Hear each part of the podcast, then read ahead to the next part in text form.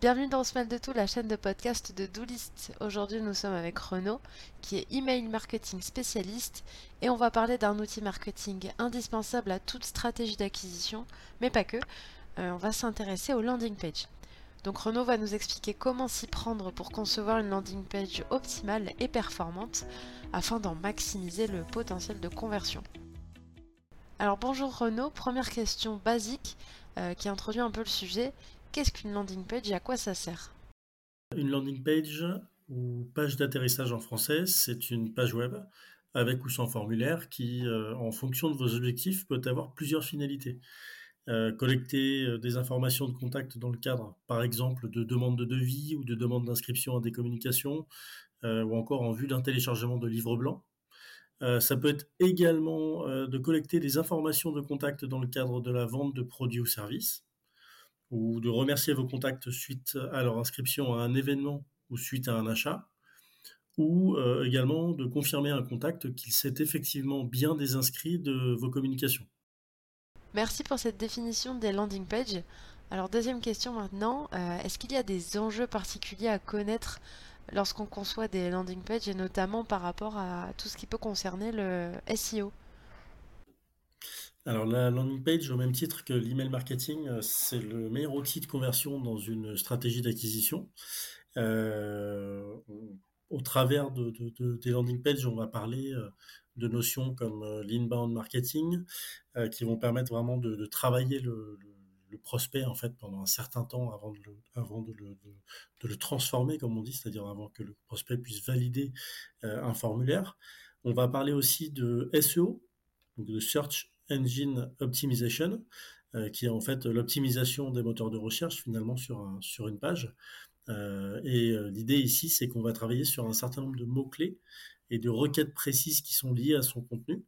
On peut travailler sur des nouveaux produits, des nouveaux services, des promotions exceptionnelles, des services à destination de clients particuliers ou professionnels, des propositions d'inscription, des événements spéciaux, etc., etc. Une landing page est faite pour pouvoir être atteinte par le biais des moteurs de recherche, et donc finalement grâce à un travail autour de son référencement naturel.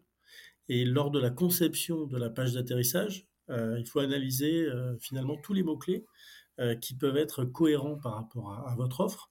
et finalement, ça va permettre d'avoir justement un référencement optimisé et de faire en sorte que vos prospects puissent trouver votre page beaucoup plus facilement.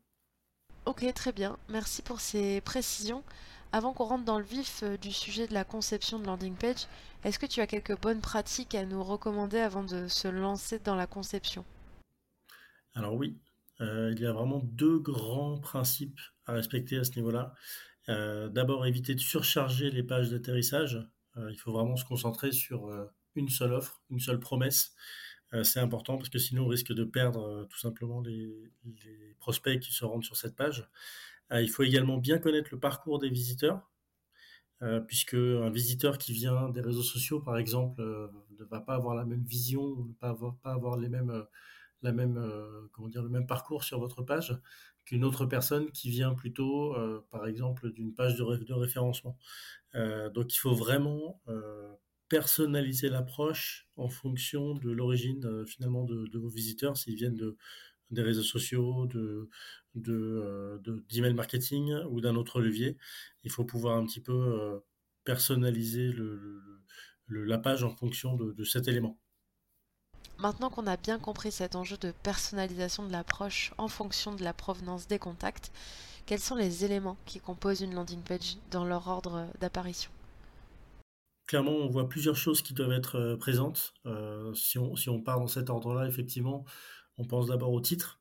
Euh, le titre doit être le plus clair et le plus concis possible. Il faut comprendre tout de suite de quoi on parle et, ce qu'on attend finalement du, prospect qui arrive sur cette page.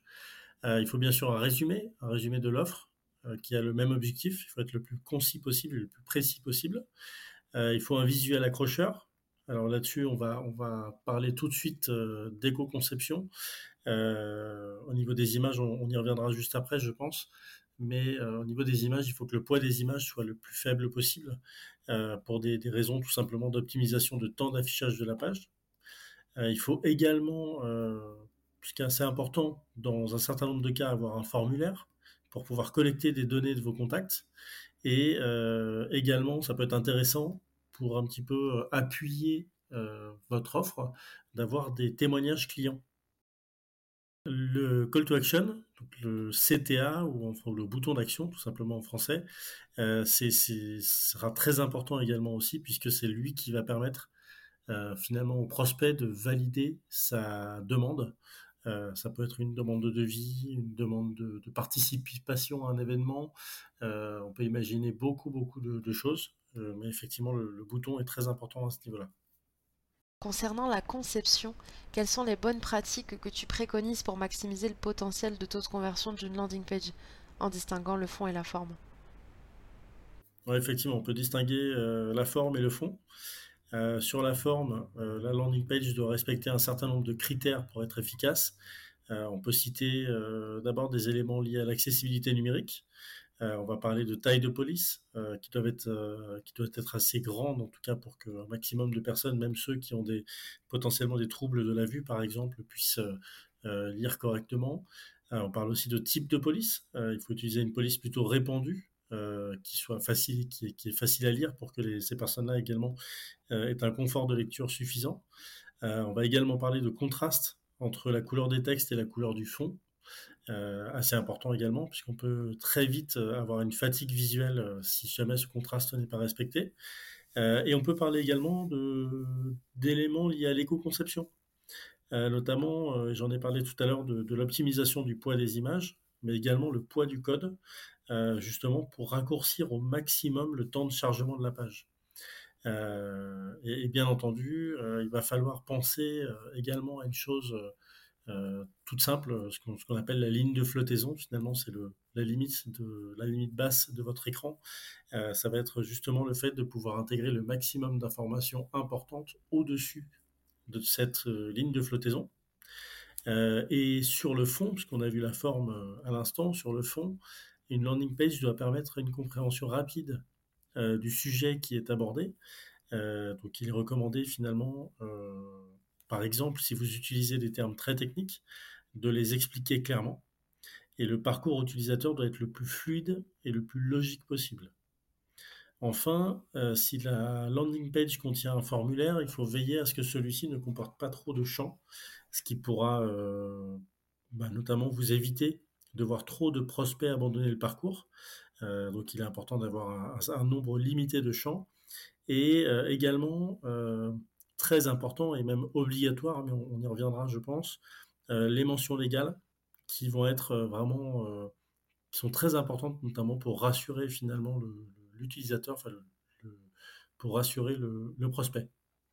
Alors je reviens juste sur le moment où tu as indiqué qu'il faut, autant que possible, limiter le nombre de champs à remplir dans un formulaire pour ne pas décourager un contact. Je voulais rebondir là-dessus en rajoutant que c'est d'autant plus nécessaire quand on sait que dans le RGPD, qui est donc le règlement européen sur la protection des données, il y a le principe de limitation des finalités qui impose de ne récolter que les données utiles. Alors je cite, les données doivent être collectées à des fins spécifiques et légitimes et elles ne doivent pas être traitées ultérieurement de manière incompatible avec ces finalités. Et autre bonus aussi rattaché à ce principe de minimisation de données, c'est également bénéfique dans une logique de numérique responsable, car les données euh, récoltées sont stockées, et plus il y en a, plus ce stockage va avoir un impact carbone important. Donc je reprends mes questions. Maintenant qu'on sait comment concevoir euh, une landing page performante, qu'est-ce qu'il est possible de faire pour euh, la rendre encore plus attrayante Comment est-ce qu'on peut aller encore plus loin? Alors pour aller plus loin, euh, sans parler de design, puisque ça, vraiment, c'est un élément qu'on a vu un petit peu plus haut, euh, vraiment au niveau des visuels pour que ça soit vraiment très beau, on va plutôt parler ici euh, d'éléments qui sont plus liés à la personnalisation et au pré-remplissage. D'abord, pour la personnalisation, c'est important de, vraiment de personnaliser les informations présentes dans le formulaire, notamment en fonction de la typologie des, prospects. Euh, et ensuite, euh, également, on peut travailler sur du pré-remplissage euh, de champs pour que les informations déjà connues du prospect ne soient pas présentes, ou en tout cas, ou soient déjà remplies, pour faire en sorte que le, prospect le, mette le moins de temps possible à remplir le formulaire. Et, techniquement, sans rentrer dans des détails trop compliqués, comment ça fonctionne? C'est par du code? Oui, tout à fait. tout ça se fait vraiment uniquement via du code, via des variables. Euh, des variables de personnalisation et des variables de pré-remplissage qui peuvent être utilisées. Alors pour la personnalisation, c'est vraiment un cas à part parce qu'on va plutôt ici parler de personnalisation en fonction de la cible et dans ce cas-là, ce serait peut-être un peu plus euh, euh, de pouvoir créer en fait plusieurs formulaires qui seront utilisés en fonction de la cible qui est visée. Et, comme je le disais, par contre, pour le pré-remplissage, là, on est vraiment sur des variables qui sont utilisées techniquement justement pour appeler euh, les données qui sont déjà connues euh, des utilisateurs. Je pense notamment à, une invitation à un webinar par exemple. c'est quelque chose qui se fait beaucoup et dans, ce cas précis, on connaît souvent un certain nombre d'informations du, prospect en fait et donc on peut pré-remplir les champs qu'on connaît déjà justement pour accélérer un petit peu le, temps de remplissage du formulaire. Alors dernière question maintenant, tu as parlé un peu plus tôt dans ce podcast euh, des éléments qui font partie d'une landing page et tu as notamment évoqué les mentions obligatoires. Est-ce que tu peux nous en dire euh, plus? De quoi il s'agit? Ah Oui, effectivement, il y en a plusieurs. Euh, on va avoir notamment le fait d'avoir l'obligation de préciser que certains champs sont obligatoires, donc il faut vraiment le préciser. il faut que ça soit vraiment le plus, le plus clair possible.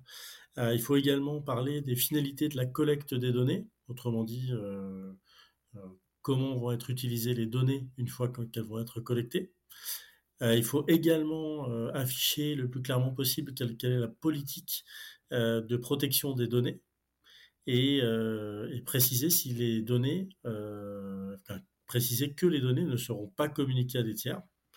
Et au-delà de cette obligation légale, euh, tous ces éléments en fait vont permettre de rassurer l'internaute sur l'utilisation de ces données. Donc c'est vraiment quelque chose qui est très important euh, et qui va effectivement également faire en sorte que qu'un maximum de contacts va pouvoir aller jusqu'au bout du parcours utilisateur et euh, valider en fait le formulaire que, vous mettrez à disposition de vos prospects. Eh bien, merci beaucoup Renaud d'avoir répondu à toutes nos questions pour concevoir des landing pages performantes à fort potentiel de conversion car en effet le but d'une landing page c'est bien de convertir euh, l'internaute qui la consulte. Et quand je dis convertir, c'est-à-dire lui faire remplir et valider le formulaire que vous proposez. Et vous l'aurez compris, il y a pas mal de bonnes pratiques à appliquer pour maximiser ce potentiel de conversion. Pour plus d'informations sur ce sujet, rendez-vous sur le blog sur doolist.com. Et si vous avez des questions, n'hésitez pas à nous les adresser sur marketing at.